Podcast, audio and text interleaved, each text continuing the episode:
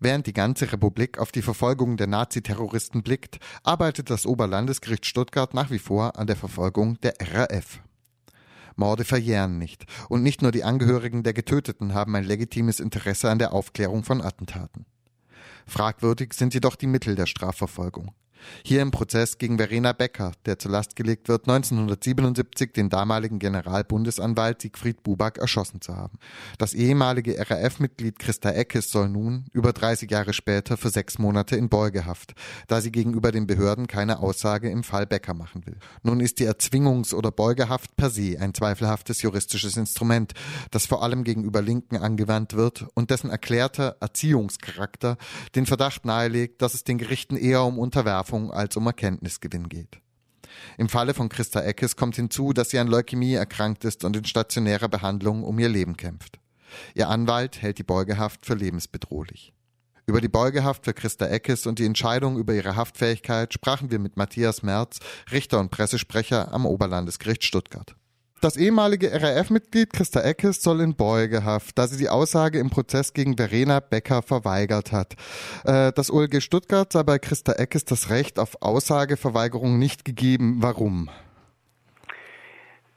Der Senat war der Ansicht, dass der Zeugin der Paragraph 55, der zur Auskunftsverweigerung berechtigt, nicht zusteht, weil nach Ansicht des Senats keine Konstellation denkbar ist, wo sie bei wahrheitsgemäßer Beantwortung der vom Senat vorgesehenen Fragen sich selbst belasten müsste. So eine Beugehaft ist ein relativ drastisches Mittel. Äh, welche Erkenntnisse erhofft man sich denn?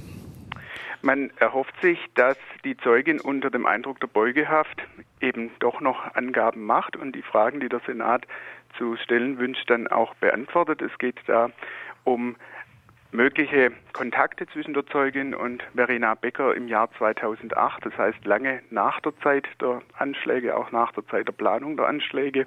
Und möglicherweise kann die Zeugin hier etwas zur Klärung des Sachverhalts beitragen.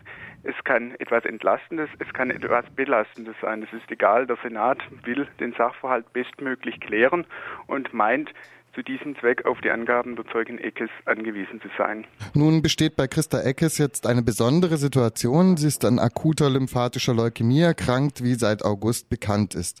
Ihr Anwalt hält daher die Beugehaft für lebensbedrohlich und hat beantragt, den Vollzug der Beugehaft auszusetzen.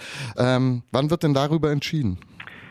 Der Senat berät äh, in den letzten Tagen über diesen Antrag. Der ist ja erst ähm, Montagabend hier eingegangen oder Montagnachmittag hier eingegangen. Der Senat hat den Beteiligten, also insbesondere auch der Bundesanwaltschaft, Nebenklage und Verteidigung Gelegenheit zur Stellungnahme gegeben. Und es ist in absehbarer Zeit mit einer Entscheidung zu rechnen. Seit Eingang der Beschwerde und des Antrags auf Aufschub der Erzwingungshaft hat das Oberlandesgericht auch zugesichert, so lange mal von Zwangsmaßnahmen abzusehen. Also das ist schon geklärt. Ähm, es wird nicht passieren, dass das noch nicht entschieden ist und sie trotzdem die Beugehaft antreten muss. So ist es. Die ursprüngliche Frist wäre wohl nächste Woche ausgelaufen, aber solange über die Frage, ob die Beugehaft ausgesetzt wird, nicht entschieden ist, wird jetzt auch nicht zu Zwangsmitteln gegriffen. Das grundsätzliche Urteil, die Verhängung von Beugehaft, steht damit aber noch nicht in Frage, wenn ich das richtig verstanden habe. So ist es. Man muss da zwei äh, Schritte unterscheiden. Das eine ist die Anordnung, die hat der Senat getroffen. Gegen diese Anordnung ist Beschwerde eingelegt und ab dem Zeitpunkt, in dem eine Beschwerde eingelegt wird, kann der Senat jetzt auch nochmal überlegen, ob er für den Zeitraum, bis über die Beschwerde entschieden ist, die Vollstreckung aussetzt. Und in diesem zweiten Stadium, Aussetzung der Vollstreckung, befinden wir uns gerade. Über die Beschwerde selbst wird aller Voraussicht nach der Bundesgerichtshof entscheiden müssen. Das ist eine Instanz höher. Stellt sich jetzt die Frage, ähm, warum keine Überprüfung der Haftfähigkeit von Christa Eckes im Vorfeld stattgefunden hat. Das Oberlandesgericht hat am 6. Dezember eine ärztliche Stellungnahme angefordert. Warum wurde diese nicht abgewartet, bevor die Beugehaft verhängt wurde? Ja, das ist nicht ganz korrekt. Am 6. Dezember ist die Ladung zum Strafantritt, also zum Antritt der Beugehaft rausgegangen und es wurde versucht, telefonisch zu klären, wie das Vollzugskrankenhaus Hohenasperg auf die Erkrankung der Zeugin eingestellt ist.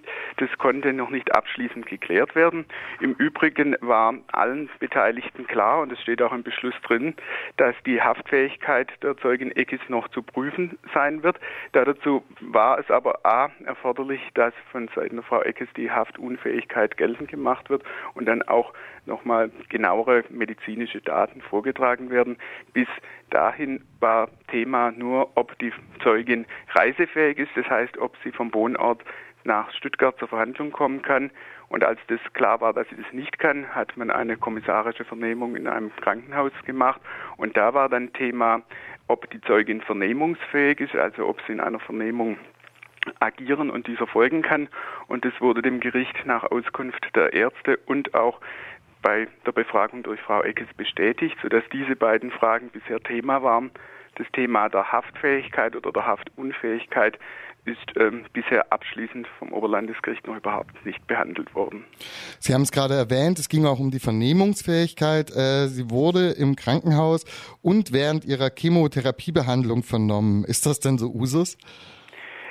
Nun, äh, nach meiner Kenntnis war das nicht in einem Behandlungszimmer, sondern in einem Aufenthaltsraum, der wohl auch öffentlich zugänglich ist. Ähm, inwieweit dann einzelne medizinische Behandlungen parallel dazu noch liefen, ähm, vermag ich nun nicht zu sagen. Es war auf jeden Fall so, dass die Zeugin dem Kollegen, der sie kommissarisch vernommen hat, gesagt hat, sie kann der Vernehmung folgen. Frau Eckes wurde gegen die Empfehlung der behandelnden Ärzte, zumindest nach Aussage ihres Anwalts, deutlich länger vernommen als vom Arzt erlaubt. Ähm, wer hat denn diese Entscheidung zu verantworten? dazu kann ich nichts sagen. Das ist das Erste, dass ich das höre. Mhm. Die Stellungnahme des Rechtsanwalts liegt Ihnen gar nicht vor? Die Stellungnahme des Rechtsanwalts vom 12. Dezember, die liegt mir vor.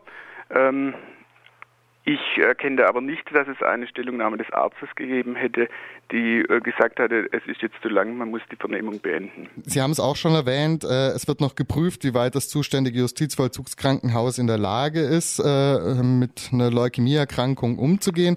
In Hohenasberg wollte man jetzt mit mir nicht sprechen und hat mich an Sie verwiesen. Ähm, wie ist denn da der Stand der Dinge? Wie weit wäre das möglich, eine Leukämiebehandlung dort fortzusetzen, sinnvoll? Da habe ich auch keine aktuellen Informationen dazu. Möglicherweise, wenn jetzt über den Antrag auf Aufschub der Vollstreckung entschieden wird, erledigt sich auch diese Frage erstmal, solange bis über die Beschwerde entschieden ist.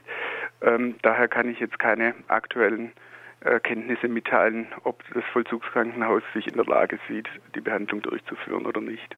Soweit der Pressesprecher und Richter am Oberlandesgericht Stuttgart Matthias Merz zur Beugehaft gegen Christa Eckes.